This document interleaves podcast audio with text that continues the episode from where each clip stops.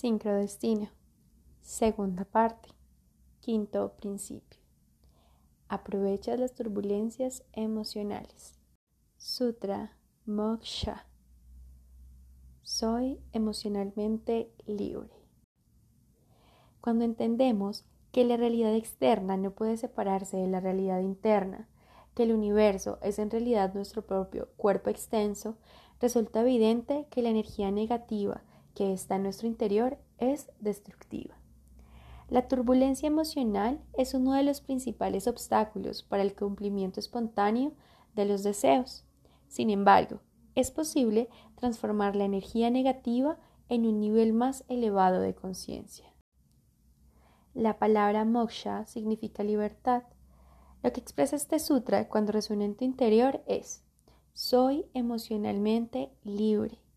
Mi alma es ajena al melodrama. Estoy libre de resentimiento, aflicción, hostilidad y culpa.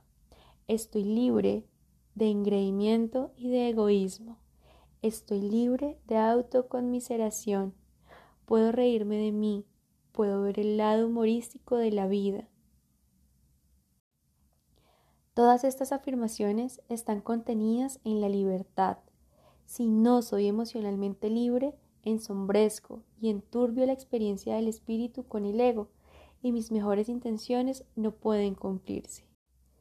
En última instancia, la libertad emocional produce libertad psicológica y espiritual. En realidad, solo existen dos emociones, el placer y el dolor, o se siente bien o se lastima. La mayoría cree que las dos emociones fundamentales son el amor y el miedo, pero estas son en realidad formas de responder al placer o al dolor potenciales. Amor significa que queremos acercarnos a algo porque pensamos que nos dará placer. Temor significa que queremos alejarnos porque creemos que nos producirá dolor. Pasamos nuestra vida en la búsqueda del placer y evitando el dolor.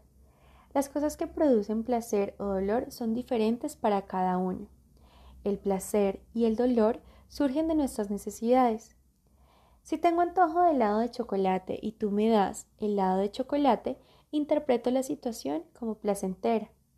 Si tú tienes alergia al chocolate y alguien te da helado de este sabor, ese obsequio está relacionado con el dolor. Todo se reduce a la percepción y la interpretación.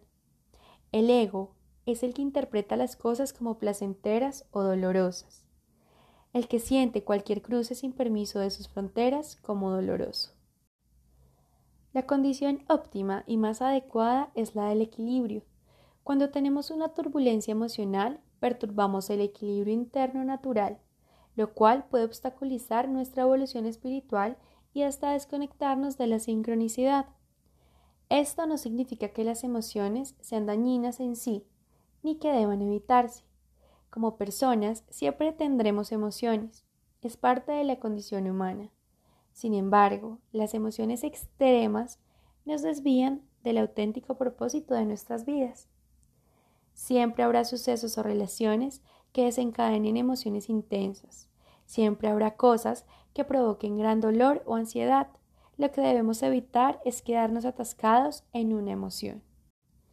Piensa que la vida es un río con dos orillas placer en una, dolor en otra. La mejor manera de navegar por ese río es mantenerse en medio, avanzar a la misma distancia de las dos orillas. Si te acercas demasiado a alguna de ellas, pierdes la velocidad y corres el riesgo de encallar. Demasiado placer produce adicción, demasiado dolor puede eclipsar tu goce de la vida.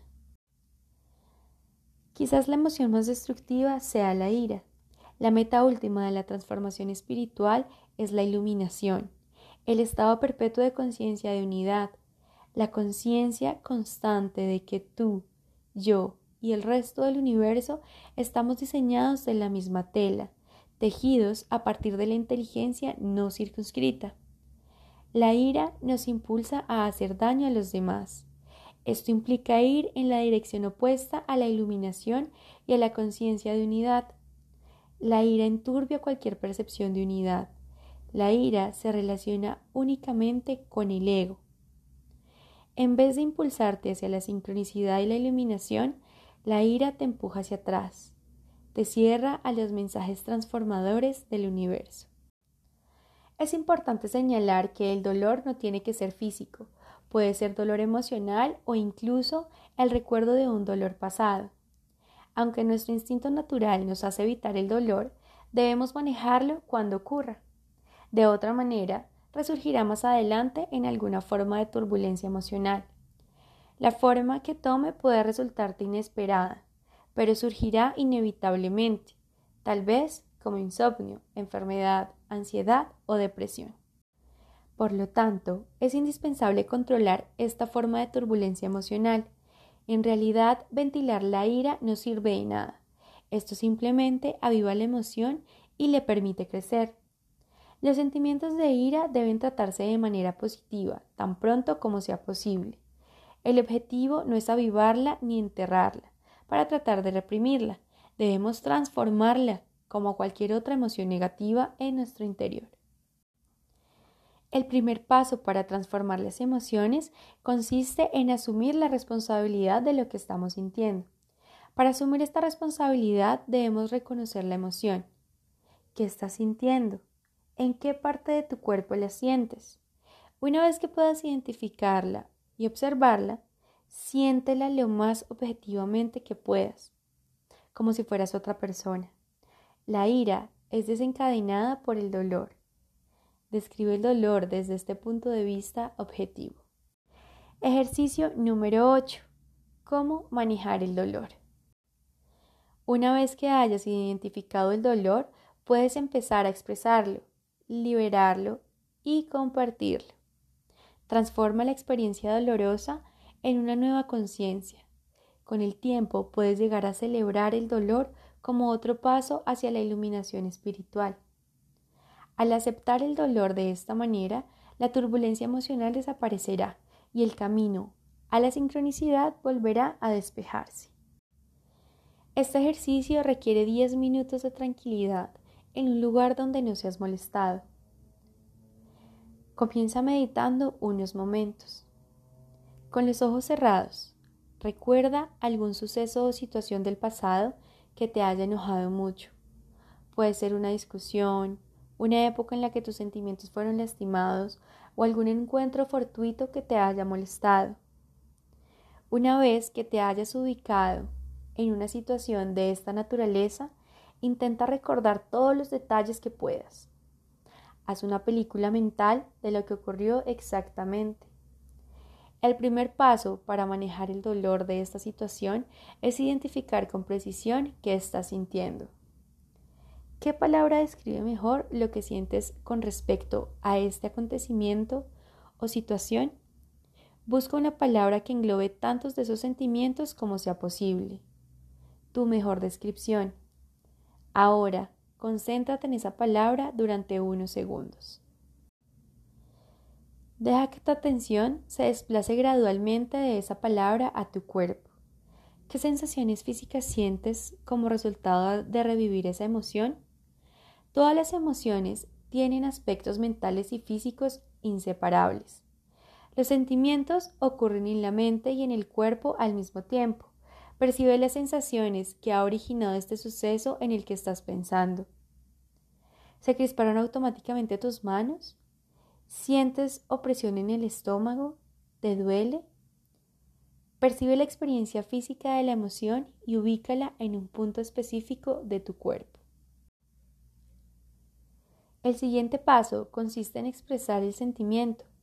Coloca tu mano en la parte del cuerpo donde sientes que está ubicado y di en voz alta, aquí duele. Si el dolor tiene más de un desplazamiento, toca cada parte y repite la frase aquí duele. En nuestro interior tenemos el poder para hacer que desaparezca el dolor de cualquier pena. Nuestras reacciones a los acontecimientos externos se localizan en el cuerpo. Creamos emociones que generan dolor físico.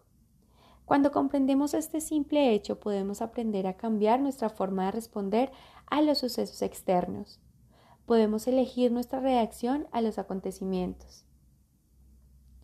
Si reaccionamos con ira, hostilidad, depresión, ansiedad o alguna otra emoción intensa, nuestros cuerpos siguen esa dirección y generan la secreción de las hormonas contracciones musculares y otras reacciones físicas afines que producen dolor. Por tanto, debemos tener siempre presente que estos efectos son nuestra responsabilidad porque tenemos la capacidad de modificar nuestras reacciones y hacerlas menos dañinas. Somos capaces de liberarnos del drama y la turbulencia emocional. Medita unos momentos en el concepto de responsabilidad personal en las reacciones emocionales. Una vez que ubicas y reconoces el dolor y que has asumido la responsabilidad por su existencia, puedes liberarlo. Sitúa tu atención en la parte del cuerpo donde tienes el dolor. Procura liberar con cada exhalación esa tensión que estás manteniendo. Concéntrate durante medio minuto en liberar la tensión y el dolor con cada respiración. Déjalo ir, exhálalo. El siguiente paso es compartir el dolor. Imagina que puedes hablar con la persona involucrada en la situación que has recordado para este ejercicio. ¿Qué le dirías? Mientras lo piensas, recuerda que ella no fue la causa verdadera de tu dolor. Tú tuviste la reacción emocional que se manifestó en dolor físico. Tú has asumido la responsabilidad. Con esto en tu mente, ¿qué le dirías a esa persona? Lo que decías decirle será exclusivo de ti y de tu situación. Cualquier cosa que digas para compartir el dolor que sentiste ayudará a eliminar para siempre esa experiencia de tu conciencia. Comparte lo que sentiste, lo que sientes ahora y la manera en que planeas manejar esos sentimientos a futuro. Ejercicio número 9. Comunicación no violenta. Puedes practicar este ejercicio siempre que sientas turbulencia emocional en tu vida. Cuando lo hayas terminado, dedica un momento para celebrar que esta experiencia dolorosa te ha servido para trascender a un nivel más elevado de conciencia. Si lo practicas regularmente, con el tiempo serás capaz de liberarte por completo de la turbulencia y el dolor emocional, y despejarás el camino para experimentar la sincronicidad. La comunicación no violenta consta de cuatro pasos básicos, que incluyen cuatro preguntas que debemos formularnos siempre que estemos asumiendo una actitud defensiva. Siempre habrá situaciones y circunstancias en las que alguien cruce alguna frontera personal y haga estallar respuestas emocionales intensas. Este ejercicio se basa en el excelente libro Non-Violent Communication de Marshall Rosenberg, cuando alguien te saca de quicio, resulta tentador responder con una provocación similar. Sin embargo, esta respuesta no es la óptima, no es productiva, malgasta energía personal, valiosa y genera más turbulencia en el mundo. Para realizar este ejercicio, piensa en una situación reciente en la que algo te molestó o perturbó en alguna forma. Con esa experiencia en mente, contesta estas cuatro preguntas. Paso número 1. Distingue entre observación y evaluación. Define qué pasó realmente en vez de concentrarte en tu interpretación de lo que pasó. Sé lo más objetivo que puedas cuando describas el suceso. Pregúntate, ¿a qué estás respondiendo en realidad? ¿Qué ocurrió realmente? ¿Qué viste y escuchaste? Por ejemplo, Imagina que vas en tu auto pensando en qué necesitas para la cena de esta noche. Tu esposa nota tu silencio y te pregunta, ¿por qué estás molesto? Tú contestas, no estoy molesto por nada, solo pensaba en la cena. Tu esposa respondió a tu silencio con una evaluación, no con una observación. Siempre que le atribuyes un significado a una acción, estás haciendo una interpretación o evaluación. Trata de identificar en los siguientes pares de oraciones cuál es la evaluación y cuál es la observación. A. Te vi coqueteando con esa mujer en la fiesta. B. Te vi hablando con esa mujer por más de una hora en la fiesta. A. Tu trabajo se ha vuelto más importante para ti que tu familia. B. te has ido al trabajo antes del amanecer y has regresado a casa después de las 10 de la noche, todos los días durante las últimas tres semanas. A. Ya no me amas. B. Ya no me besas cuando llegas del trabajo. En los tres pares oraciones, la primera es la interpretación o evaluación. Siempre que te sorprendas respondiendo con una reacción emocional, detente un momento y trata de discernir entre la interpretación y la observación objetiva del acontecimiento. Las observaciones son poderosas porque nos permiten reconocer que tanto de nuestra respuesta se basa en la interpretación. Esto nos permite modificar los patrones de respuesta a los actos de los demás. Paso número 2. Define tus sentimientos. Piensa en los sentimientos que surgieron como resultado de la situación. ¿Qué estás sintiendo? Cuando describas tus sentimientos, utiliza un lenguaje que refleje solo aquellos de los que eres responsable y evita palabras que te conviertan en víctima. Por ejemplo, puedes sentirte satisfecho, enojado, discrepante, ansioso, asustado, valeroso, confiado, dichoso, desconcertado, alegre, libre, eufórico, calmado, sorprendido, jubiloso, impaciente, esperanzado, jovial, optimista, orgulloso, radiante, relajado, sensible, avergonzado, aburrido, confundido, abatido, contrariado, descontento, soso, fatigado, culpable, hostil, furioso, celoso, flojo o solo. Evita palabras que impliquen que otras personas te hagan sentir de cierta manera. Por ejemplo, no puedes sentirte atacado por ti mismo. Esa emoción no surge de ti, sino de una respuesta a las acciones de otro. Otras palabras que debes evitar son abandonado, abusado, traicionado, estafado, coaccionado, menospreciado, manipulado, mal interpretado, explotado, rechazado, ignorado, desatendido. Cuando usas estas palabras para identificar tus sentimientos es porque le estás dando a los demás demasiado poder sobre tus emociones. Si es así, tiendes a atraer personas que provocan estos sentimientos y quedas atrapado en un círculo vicioso. Es muy difícil ser feliz si no eres dueño de tus propias emociones. Paso número 3. Establece claramente tus necesidades. Pregúntate, ¿qué necesito en esta situación? Si todas tus necesidades estuvieran satisfechas, no estarías experimentando sentimientos intensos. Identifica la necesidad lo más concretamente que puedas. Comienza con tu reacción visceral y sigue la cadena de deseos hasta que encuentres algunos ejemplos específicos de cosas que puedas pedir. Por ejemplo, necesito sentirme amado. ¿Por qué?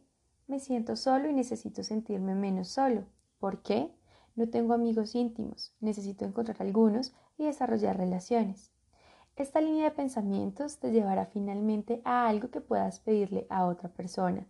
No puedes pedirle que te haga sentir amado, eso está más allá de la capacidad de cualquier persona, pero sí que te acompañe al cine, a una fiesta o a tomar un café. Paso número 4. Pide, no exijas. Cuando hemos identificado una necesidad y estamos listos para formular una petición, en vez de pedir, con frecuencia exigimos. Es menos probable que se cumplan las exigencias porque las personas suelen responder mal a ellas. No obstante, a la mayoría les satisface cumplir una petición. Por ejemplo, en vez de exigir recoge la ropa en la tintorería, es más probable que obtengas una respuesta positiva si pides ¿Podrías recoger la ropa de la tintorería, por favor? Además, como en el paso número 3, lo más conveniente es pedir un comportamiento específico. Mientras más específico seas, más probable será que obtengas respuesta. Por ejemplo, en vez de pedir Ámame por siempre, puedes preguntar ¿Quieres casarte conmigo? En vez de formular la pregunta general, ¿podemos pasar más tiempo juntos? Puedes preguntar ¿Podemos ir al parque esta tarde? Estos pasos son útiles en todas las situaciones, pero especialmente en las conflictivas. Siempre que participes en una situación tensa, permítete separarte de tus emociones del momento y elegir la comunicación consciente. ¿Qué observas? ¿Cómo te hace sentir eso? Determina tu necesidad. Formula una petición. Esto deberá evitar una situación potencialmente inestable y te ayudará a mantener o a recuperar la ecuanimidad. Ejercicio número 5. ¿Cómo sanar la ira de la infancia? Para este ejercicio necesitarás aproximadamente 10 minutos sin interrupciones. Recuerda el día de ayer. Imagina que tu memoria es un videocassette y que puedes rebobinar hasta cualquier momento que quieras. Regresa solo 24 horas. ¿Qué hiciste durante el día? ¿Hubo algo que te asustara o te hiciera enojar? No tiene que ser nada especialmente importante o dramático. Tal vez te sentiste impaciente mientras hacías cola o viste actuar a alguien grosera o desconsideradamente. Intenta recordar, por espacio aproximado de un minuto, los sucesos del día con el mayor detalle posible. Concéntrate en un momento de ira. Toma conciencia de las sensaciones de tu cuerpo y de la emoción en tu mente. Ahora regresa esa cinta de video aún más. Remóntate a un año atrás exactamente.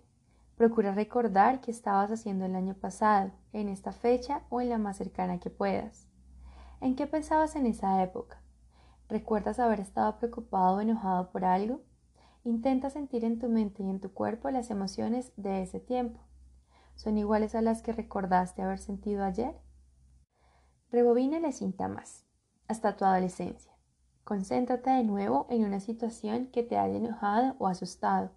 Revive mental y físicamente los sentimientos. Observa cómo la ira que experimentaste ayer está construida sobre las emociones de este tiempo lejano. Ahora intenta recordar un incidente de tu niñez. ¿Cuál es la primera ocasión en que recuerdas haber estado realmente enojado? Trae esa experiencia a tu conciencia. ¿Dónde estabas cuando sucedió? ¿Quién más estaba ahí? ¿Quién o qué te molestó tanto? Percibe todas las sensaciones generadas por esa ira. Observa cómo el miedo y la ira se han acumulado a lo largo de los años. Aunque no puedas recordarla, Una época en que no conocías la ira ni el miedo, una época de paz y tranquilidad total. Trata de imaginar cómo pudo haber sido esa experiencia de dicha absoluta. Concéntrate en un momento anterior al miedo o la ira. Rebobina esa cinta imaginaria de tu vida hasta que la pantalla quede en blanco y siente cómo las fronteras que te separan de tu entorno se evaporen. Siente durante un minuto la pérdida total de toda la ira el temor y el ego acumulados. Con ese sentimiento de dicha total, todavía en tu conciencia, empieza a adelantar esa cinta de video imaginaria. Visita los mismos puntos en los que te detuviste antes, esos momentos de ira o temor de tu niñez, de tu adolescencia, de hace un año, de ayer. Mientras visualizas esas escenas, otra vez introduce en ellas la experiencia de dicha. En vez de permitir que los momentos de ira se acumulen, empieza a borrarlos uno por uno, desde tu primera infancia hasta ayer. Dedica un minuto aproximado a sentir cómo la ira y el miedo son borrados por este recuerdo de dicha, y conforme estos sentimientos se borran, permite que la acumulación tóxica de años de ira y miedo desaparezcan de tu espíritu. Puedes practicar este ejercicio en cualquier momento, para atacar desde la raíz el problema de la ira. Muchas personas lo encuentran especialmente útil en las noches, justo antes de dormir, para despertar con ese sentimiento de dicha y sin residuos de ira. Afirmaciones Sutra para el quinto principio. Imagina que existes sin forma física, que eres un campo de conciencia que está en todas partes y en todo momento. Moksha Imagina que has dejado atrás por siempre toda ira o resentimiento. Moksha. Imagina que eres libre del deseo de culpar y de la culpabilidad. Moksha. Imagina que nunca te dejas llevar por el melodrama o la histeria. Moksha. Imagina que puedes escoger cualquier emoción que quieras experimentar. Moksha. Imagina que puedes establecer cualquier objetivo que quieras y alcanzarlo. Moksha. Imagina que eres libre de tus impulsos y patrones de comportamiento habituales. Moksha. Imagina que estás libre de cualquier adicción. Moksha. Imagina que nunca participas en habladurías. Moksha. Imagina que eres libre de responder al nivel más alto, sin importar cuál sea la situación ni cómo se comporten los demás. Moksha. Imagina que no, existen límites para lo que puedes manifestar. Moksha. Imagina que puedes ver las posibilidades infinitas en todo momento. Moksha. En los tres pares de oraciones, la primera es la interpretación o evaluación. Siempre que te sorprendas respondiendo con una reacción emocional, detente un momento y trata de discernir entre la interpretación y la observación objetiva del acontecimiento. Las observaciones son poderosas porque nos permiten reconocer que tanto de nuestra respuesta se basa en la interpretación. Esto nos permite modificar los patrones de respuesta a los actos de los demás. Paso número 2. Define tus sentimientos. Piensa en los sentimientos que surgieron como resultado de la situación. ¿Qué estás sintiendo? Cuando describas tus sentimientos, utiliza un lenguaje que refleje solo aquellos de los que eres responsable y evita palabras que te conviertan en víctima.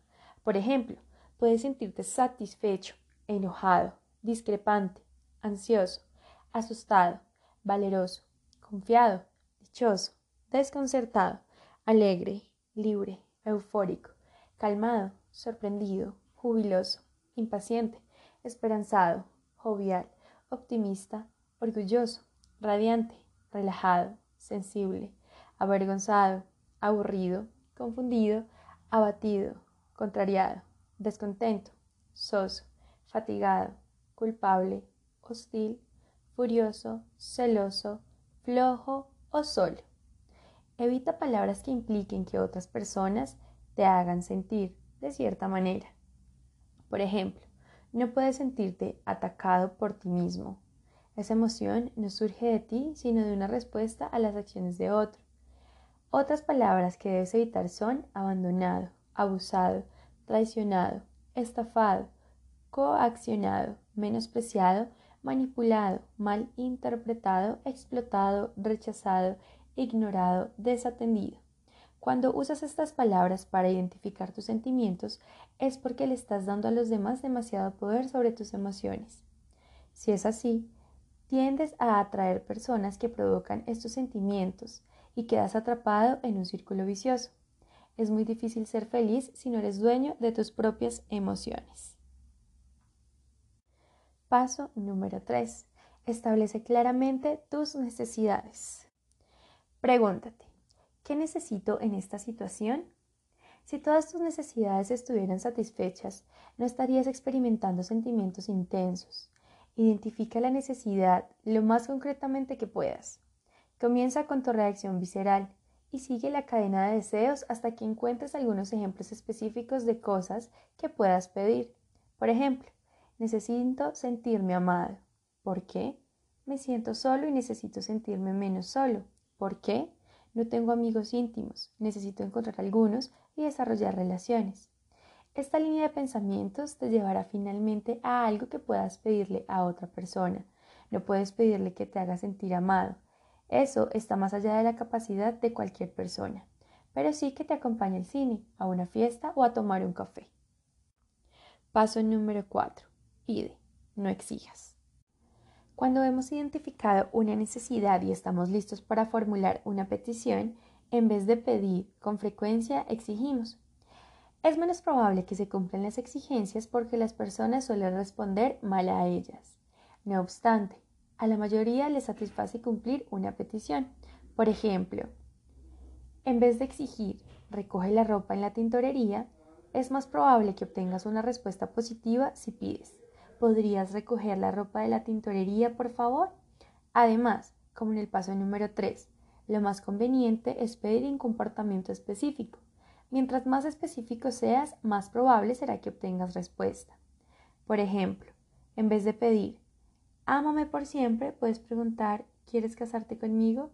En vez de formular la pregunta general, ¿Podemos pasar más tiempo juntos? Puedes preguntar, ¿podemos ir al parque esta tarde? Estos pasos son útiles en todas las situaciones, pero especialmente en las conflictivas.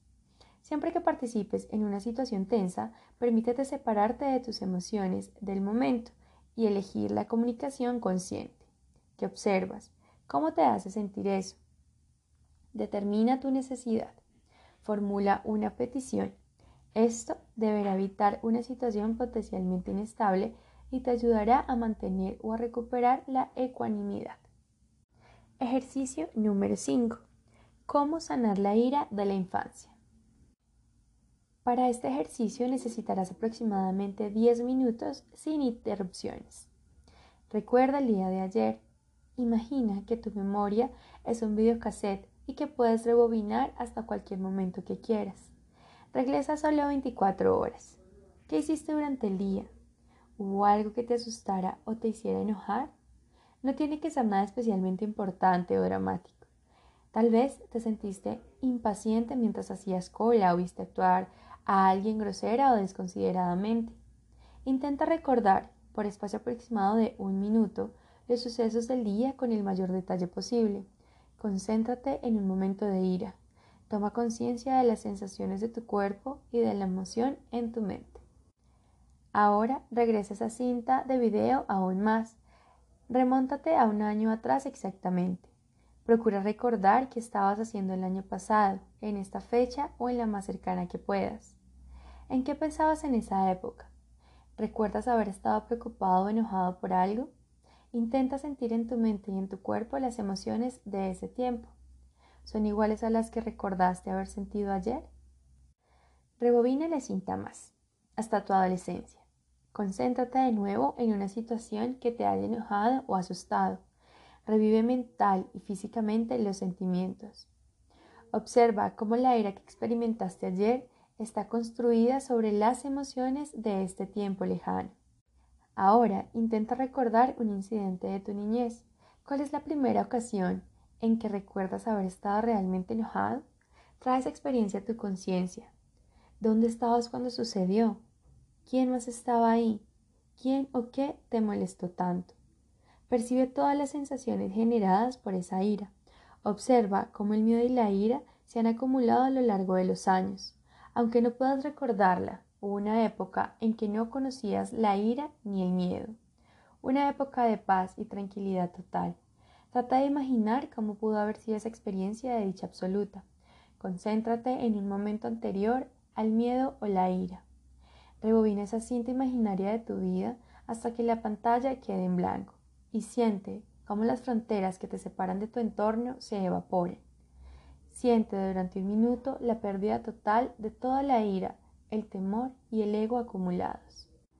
Con ese sentimiento de dicha total, todavía en tu conciencia, empieza a adelantar esa cinta de video imaginaria Visita los mismos puntos en los que te detuviste antes, esos momentos de ira o temor de tu niñez, de tu adolescencia, de hace un año, de ayer. Mientras visualizas esas escenas, otra vez introduce en ellas la experiencia de dicha. En vez de permitir que los momentos de ira se acumulen, empieza a borrarlos uno por uno, desde tu primera infancia hasta ayer. Dedica un minuto aproximado a sentir cómo la ira y el miedo son borrados por este recuerdo de dicha, y conforme estos sentimientos se borran, permite que la acumulación tóxica de años de ira y miedo desaparezcan de tu espíritu. Puedes practicar este ejercicio en cualquier momento, para atacar desde la raíz el problema de la ira.